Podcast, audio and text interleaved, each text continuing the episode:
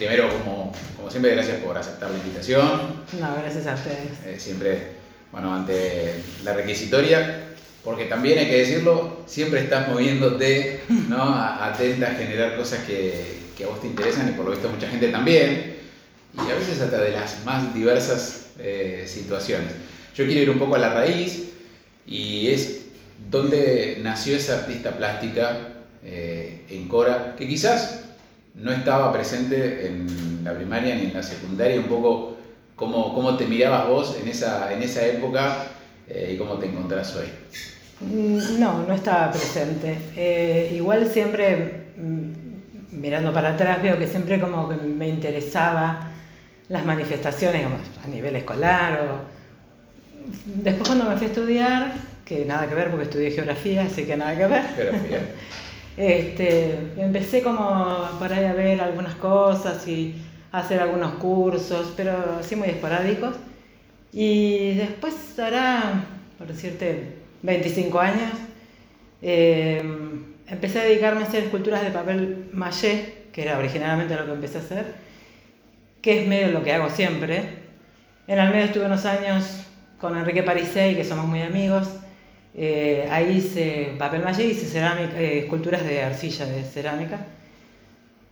No lo hago sistemáticamente, no, ni, loca, soy artista plástica. Eh, cada tanto tengo como una ráfaga de trabajo, trabajo, trabajo y hago alguna muestra. he hecho algunas acá, he hecho algunas en otras partes. Y la última fue esta que hice el año pasado, que fue producto de la cuarentena, de la pandemia, que empecé apenas se empezó con la sensación de algo hay que hacer, algo tengo que hacer. Ocupar la cabeza. Claro, y sí, porque fue, bueno, como nos pasó todo, de golpe. Yo tengo el bar del Centro Cultural, hace, ahora va a ser 10 años, y había abierto, a los tres días tuve que cerrar, con todo armado, todo comprado. Este, y después esos dos años que no hicimos nada. Así que lo muestra que hice el año pasado, que llamaba Dos años en caja, porque eran unas cajitas, de unas esculturas chiquitas en unas cajas, eh, es el producto de eso. Pero hoy, justo hoy venía pensando que tengo muchos amigos que me dicen, ¿por qué no trabajo sistemáticamente en eso? No sé por qué, pero no es algo que hago todo el tiempo. Siempre estoy mirando, siempre me gusta, cuando viajo, mirar, siempre tengo algo en mente, pero, pero no lo hago sistemáticamente. Bueno, también es un poco ocupar, entre comillas, el tiempo libre que, que tenés a partir de, lo que has trabajado, del trabajo formal. sí, sí, totalmente. No, no sos una artista plástica profesional no, 100%, no digo un hobby, pero es como una afición que le va ganando un poco a... Es raro porque cuando estoy trabajando lo hago seriamente, profesionalmente, me gusta que esté bien presentado, me gusta hacer una cada ponerle dos, tres años. Pero no es algo que yo sienta como, como profesional en mi vida, así como las otras actividades que tengo, que como que hago muchas cosas eh, salpicaditas de distintos temas que nada que ver. Bueno, debe ser eso mi característica. Contame un poco si, si, te ha interesado formarte en alguna rama en, particular, si has sido autodidacta hoy, es como que en casa y a través de YouTube podemos aprender muchas cosas. Antes esto no, no existía eh, y había que oír de boca a boca, hablabas de Parisei, un poco de ir a los amigos, prueba y error. ¿Cómo fue en tu caso esa formación y ese divertimento de hacer?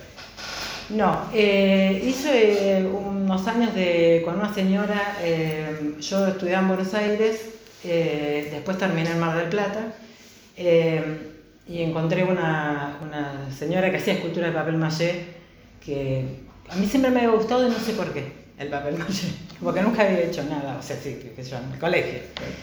Y me gustó y después una vez fui a una muestra de Juan Gamba y Enrique en el Centro Cultural hace muchos años 20, ponele, eh, que había unas esculturas enormes de papel maché, que era, viste cuando ves decís, esto es lo que yo quiero aprender. Así que bueno, fui, después nos hicimos muy amigos todos hasta el día de hoy, los tres, pero aprendí como una técnica que, de armado, viste, hacer una escultura grande con papel es muy difícil, tiene como una técnica obviamente, este, y eso me gustó. Y estas últimas que te digo que hice, la primera es que hago cosas chiquitas, porque yo siempre hago cosas grandes, de cerámica y de papel. Pero estas, no sé, psicológicamente debe tener algo que ver, porque eran dos chiquitas adentro de cajitas, ¿viste? El momento. Encerrados. Eh, sí, sí. Así que no, no, no, básicamente soy autodidacta. Bueno, voy un poco también a, las motivaciones, algo me decías, pero eh, ¿qué, ves, si es posible alejarte, que vos traspolás en esas obras? Digamos, ¿viste? a veces uno, el artista, eh, se ve reflejado a sí mismo, al entorno, ve cosas que le gustan y, trata de transformarlas en una expresión artística. ¿A vos qué es lo que, lo que te inspira? ¿Qué sentís vos cuando ves tu obra de hace algunos años y decís, "Ah, esto fue creo que por esto? Sí, todas tienen, todas, como yo ya te digo, no hago como obras sueltas, tengo como un momento que hago, hago, hago y después hago una muestra. Pero es como una serie, que me vas, que hago una y me va saliendo la otra, o voy pensando en la que sigue, y cada una de esas, que ponerle que habré hecho, no sé, por decirte 10 muestras, eh, un poco menos por ahí, porque muchas fueron la misma que hice para acá en Buenos Aires o en Mar del Plata. Este, son como producto de un momento. Sí. Generalmente, gen- te dirías casi el 100%, lo que yo hago son figuras humanas y sobre todo mujeres. No me preguntes por qué. Ya me lo preguntaron alguna que hicieron la nota. No sé por qué. Eh, me sale, no sé si es porque es lo conocido, si es porque estéticamente me resulta más lindo, no por desmerecer, ¿no? Pero me parece como que se puede jugar más con la, para mí me sale más fácil jugar más con la figura de la mujer. Que, Viste, el papel maché tiene una cosa que es como, que es la parte que a mí más me gusta, que es la de pintar después. Entonces puede, y me gusta mucho lo barroco, mucho recargadito, viste, se puede hacer collages, se puede pegar, se puede poner como usar muchos colores. Y en la cerámica me parece, a mí la cerámica, las series que he hecho de cerámica son todas negras, lisas. Eh, muy lisas, muy lijadas, muy que no a veces no parecen de cerámica. Eh, eso también me gusta mucho. Es más serio, a mí es menos lúdico, digamos, me resuena a mí como menos lúdico que el papel, pero me gusta. ¿Y, y te mirás en otros artistas, digamos, gente reconocida o no, que, que a vos te guste? Sí. Digo, eh, te encontrás y decís, wow, ¿cómo hace eso? Sí, O- sí, todo el tiempo. O me gustaría hacer esto. Y En realidad siempre pienso, y no es un, un descubrimiento mío, porque lo dicen toda la gente que hace cualquier manifestación artística, es como que no hay nada absolutamente nuevo en allá a esta altura, digamos. Todo lo que uno produce es, eh, no te digo copia porque no, pero es como una, eh, como una, no, no me sale la palabra, pero como mirar en otros y absorber cosas por ahí inconscientemente, ¿viste? De, reflejar lo que a vos Sí. te impactó Sí. y tratar de hacerlo vos. sí, sí. Mm, digamos, modificarlo o incorporarlo a lo que uno hace, pero sí siempre estoy mirando. Y más ahora, como vos decís, con las redes sociales, ves de acá, de Japón, de, de cualquier lugar, y es como súper amplio. Bueno, ¿cómo surgió? Lo has contado, pero digo, dentro de toda esa vorágine de papel maché y de cerámica y demás, un libro de recetas. Ah. ¿Dónde, o sea, Entre que soy profesora de geografía, todo eso. ¿Dónde, dónde se ubica? Porque, a ver, a alguien le puede gustar la cocina y las recetas y se lo guarda. Está bien, esto es lo lindo de, de tener eh, el deseo y la posibilidad de decir, no, yo quiero que trascienda, pero digo, ¿dónde en ese orden de la creatividad lo ubicas? Yo creo, eh, yo hice terapia muchos años, hoy estos días justo pensaba en eso, y una vez de tanto hablar de cuántas cosas diversas me gustan hacer, porque si vos me dijeras que te diría lo que más hice fue ser profesor de geografía, que fueron 27 años hasta que me jubilé, pero digamos que tengo como muchas inquietudes. El cocinar mm, me gusta, me gustó siempre y yo cocino para afuera hace muchos años, di- 12, 15, ahora no, porque no tengo más ganas, pero lo hice muchos años. Eh, y hace unos años, en el 19, me fui de viaje con una amiga y vi un libro que, me, me- que no me lo compré, después me arrepentí, que me, me llamó mucho la atención por la forma, el color, bueno, el tipo de comidas. Y, se- y listo, lo guardé en algún lado de la cabeza. En la pandemia, yo ya venía pensando el año anterior que quería hacerlo, que quería hacer algo así. Y en la pandemia empecé a escribir las recetas. Y el motivo, que es el que figura en la primera página del libro, que es que todos cocinemos, que todos invitemos gente, que todos pongamos una mesa linda para recibir amigos o, o que todos podemos hacer algo lindo, además de rico, ¿no? Porque la gente tiene esa cosa de, no, yo no sé cocinar, o cada vez que invitamos a alguien pedimos algo, muchísima gente, la mayoría de la gente no cocina, de la que a mí me rodea, por supuesto. O no le gusta, o no se da cuenta. Es más, de, hecho, he recibido como muy lindos comentarios a, propósito del libro, ¿no? o fotos, la gente se cose y me manda fotos.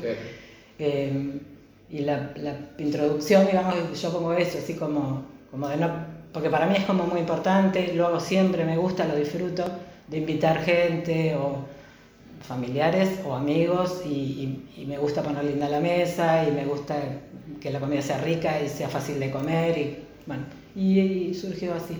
Eh, hasta puedo traspolarlo y decirle que tus amigos a los que recibís como anfitriona son los primeros en ver tus obras un poco también. Eh, sí, sí, son los mismos, sí. Son los primeros que decís, mira, estoy trabajando en esto, próximamente quizás forme parte de una colección, pero... Sí, en la pandemia que no nos encontrábamos, por supuesto, eh, que yo nunca lo hago eso, pero eh, iba, terminaba algo y se los mandaba a mi grupo más inmediato, ¿no? Y entonces todos opinaban, qué lindo, qué lindo color, que... Así que cuando terminé la muestra, cuando terminé toda y, preparé la muestra, mis amigos ya la habían visto. Claro, claro.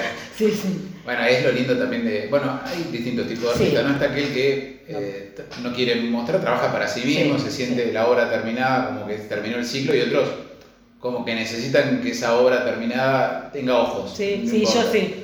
Yo no puedo, eh, no, pero tampoco sé por qué, no es ni de ególatra, ni que la gente me aplauda, ni, ni remotamente pero, pero no, no me, por ahí he hecho alguna cosa que me he quedado y que ese fue el, sentido de hacerla, pero en general no consigo hacer 20 esculturas para mí, que, que queden en mi casa. Eh, y por suerte, bueno, tengo un montón de conocidos a los que siempre les agradezco, pero por suerte siempre he vendido casi todo lo que he hecho. Eh, de hecho, el libro, por ejemplo, que bueno, lo hicimos con Sabrina eh, Rivera, que, es la que hizo el diseño, digamos, y la fotografía.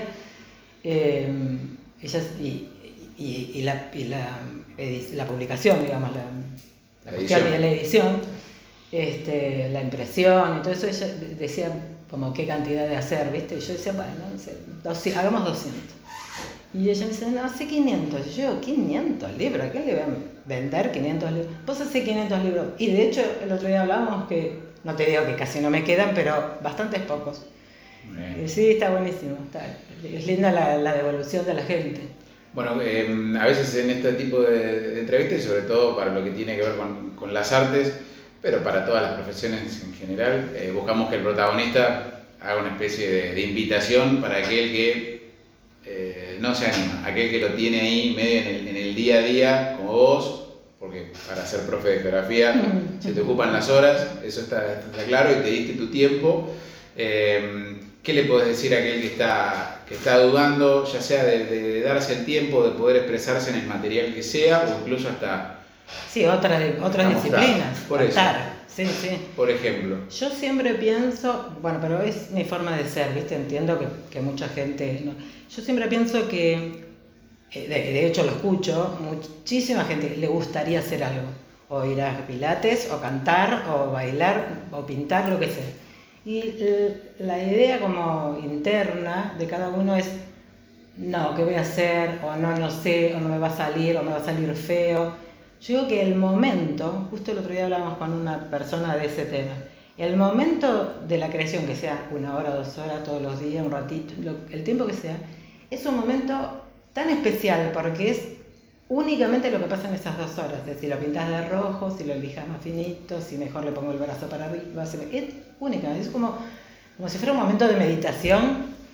Eh, nadie está haciendo algo pensando en que tiene que ir a pagar al arba o que tiene que cocinar para el mediodía. Nadie hace eso. Te desconectas y es eso. Totalmente. Y lo he comprobado con gente que hace distintas disciplinas y gente que, bueno, de mi edad, que muchos amigos, por ejemplo, que están en este tren de, o se han jubilado recientemente o se, están por jubilar, pero descubren eso, de, yo lo hice siempre, o sea, eh, yo, Yo necesito salirme de la rutina un rato, un rato por semana, un rato cada tanto, de, de hacer otra cosa que no sea solamente lo, esto, apagar, cocinar, ir, buscar, llevar, ¿viste? Bueno, que me saque a, otra, a otro lado.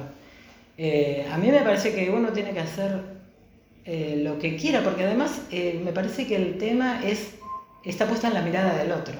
¿Por, ¿por qué no lo quiero hacer? Ah. ¿Por qué no me animo? Porque es como el otro va a pensar que es horrible, o el otro va al ridículo, o, no, ni siquiera digo de hacer muestras ni de hacer nada, digo como, me parece como, a mí me parece que es como una dimensión eh, inherente a la persona, que después lo tenemos socialmente o lo hemos socialmente enterrado o escondido o lo que sea, pero jugar o pintar o cantar, son dimensiones del- de la persona, digamos.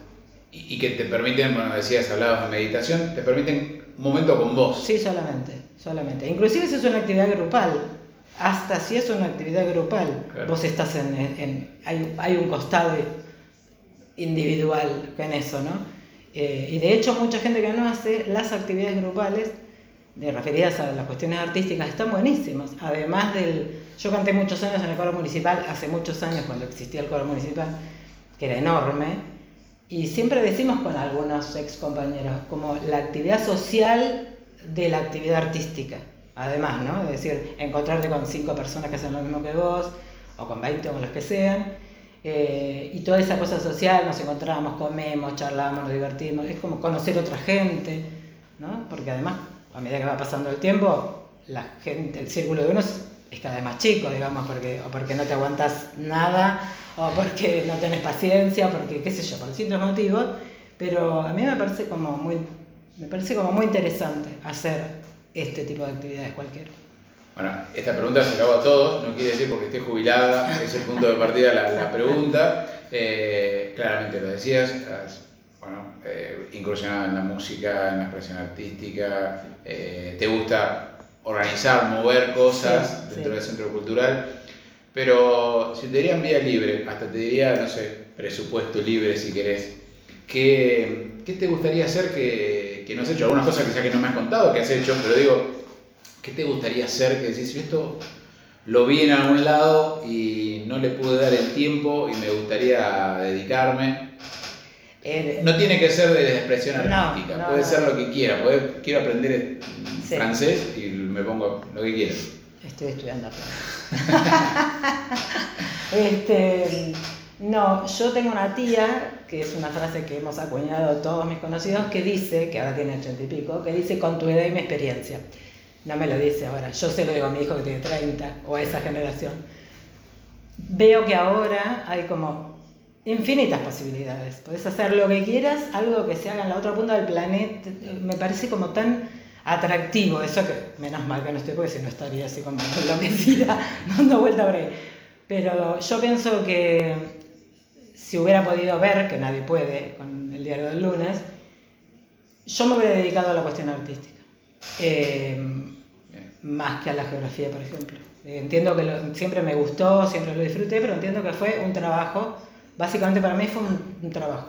Perdona, te hago un apéndice. Sentís, a veces me, me ha pasado en la charla, es como que eh, formabas parte de esa generación donde las mujeres tenían que ser maestras o, o secretarias. Lo no digo que lo hayas sentido así, pero viste como que No, hay no. cierta franja que decía que hoy las, eh, Ah, sí. hasta las mujeres y los varones dicen, no ¿Por importa, si quiero ser astronauta, Sí, sí, no sí. tengo ninguna barrera. Y cambian en el medio, no les gustó, ¿viste? No, yo soy de la generación donde, no digo que, no lo digo en detrimento de las generaciones posteriores, digo, se pensaba más, yo soy de la época del examen de ingreso, había que pensar como más seriamente porque el examen era horrible, era re difícil y, y si no te quedabas todo un año.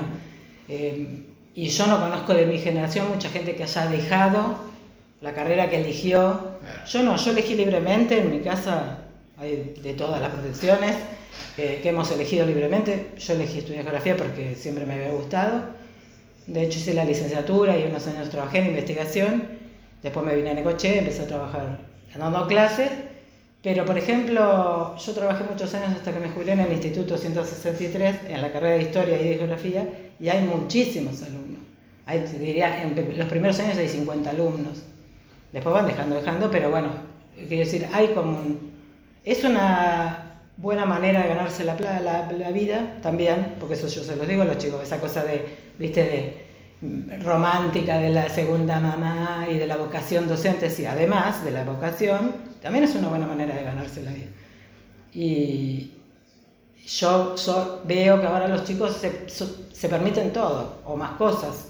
Me tomo dos años sabáticos. Exacto, o no me gustó, hice dos años de periodismo y me cambio a oceanografía. Voy a decir, pero, pero sí, Después con las consecuencias que eso tenga y, no, sé, eso habría que medirlo dentro de unos años. Yo me parece mirándolo ahora que me hubiera dedicado eh, como exclusivamente y profesionalmente y hubiera estudiado algo referido a, las artes plásticas básicamente. A cantar no.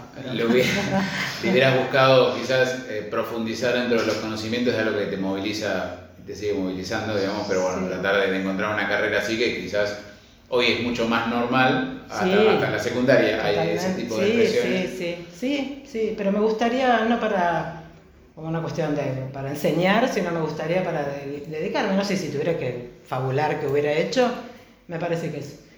Y, y siempre pienso que como yo tengo tantos intereses, ninguno ni profesional, ni muy profundo, ni nada, pero que esto también eh, tiene relación con lo que me preguntabas hace un rato, es como que nunca me aburro, ¿entendés? Y eso es como, yo, para mí es como una re virtud, porque si yo nunca jamás digo que me aburro. Porque siempre, o estoy ordenando el despiole que tengo siempre, que dejo algo de pintura, pincel lápiz, siempre es un despiole, o estoy pensando lo que puedo hacer, o sea, el libro llevó dos años hacerlo sin parar, o sea, no es que dos meses no hicimos nada. Hicimos la receta, lo redactamos, sacamos las fotos, las fotos no salían bien, después lo imprimimos, la plata, que era un montón. Este, pero me parece que uno tiene. Yo me, creo que a todo el mundo algo le interesa.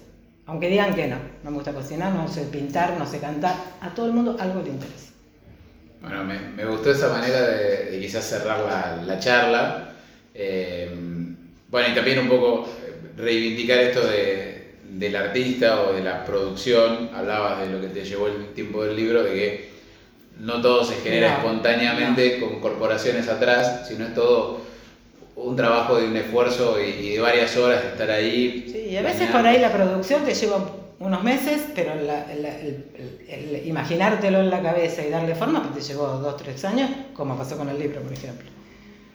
Así que... Y, ser también un poquito, eh, me atrevo yo, ejemplo también es algo lindo de, que, no digo cualquiera, pero con ganas se puede, se puede lograr y tener eso y poder conseguirlo. Sí, sí, totalmente. Bueno, la última es, ¿cómo, cómo ves eh, el movimiento eh, artístico cultural aquí en la ciudad de, Necochea? siempre se destaca la, la cantidad de, de, ofertas que hay en cuanto a la escuela de arte, somos una ciudad que tiene esa, esa posibilidad eh, de, distintos lugares para poder aprender y opciones, eh, que se ha ganado mucho espacio a la vez.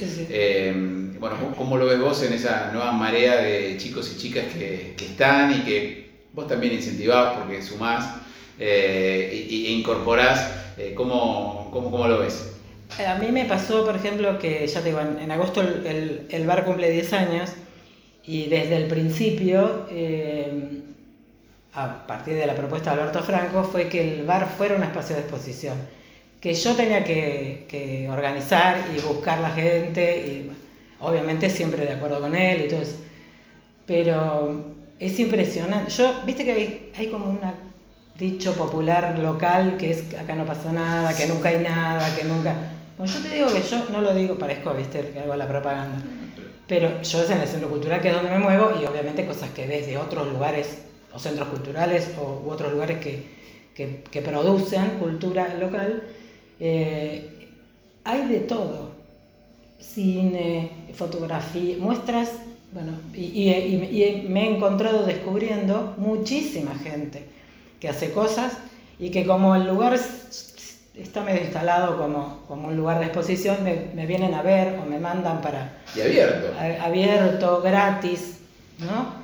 Em, para exponer, para yo no gano nada de ninguna exposición de nada, hago la difusión, saco las fotos, las publico, todo lo que, que además me sirve a mí para el espacio y todo eso, ¿no? pero eh, yo veo así como una, como una cantidad enorme de gente que claro, uno, qué sé yo, a mí, a mí no me gusta la música, no sé, urbana, no la sigo, no, no, es que no me gusta, no la sigo, no sé, pero hay un montón de chicos que hacen música urbana acá, algunos obviamente conocidos, que han trascendido, qué sé yo, pero mm, folclore, bailar, cantar, pero hay distinto, lo que pasa es que uno tiene que buscar, eh, yo vivo enfrente del parque, ahí cerca del parque, la cantidad de gente que hace cosas en la yoga, eh, tai chi, eh, corren, andan en bicicleta, muchísimas cosas. Entonces decir, decir que no haces nada, porque en esta ciudad no hay nada, me parece que es para reverlo internamente uno. Bueno, ahí está, esa como última frase. Gracias por Bueno, no, gracias a vos. gracias.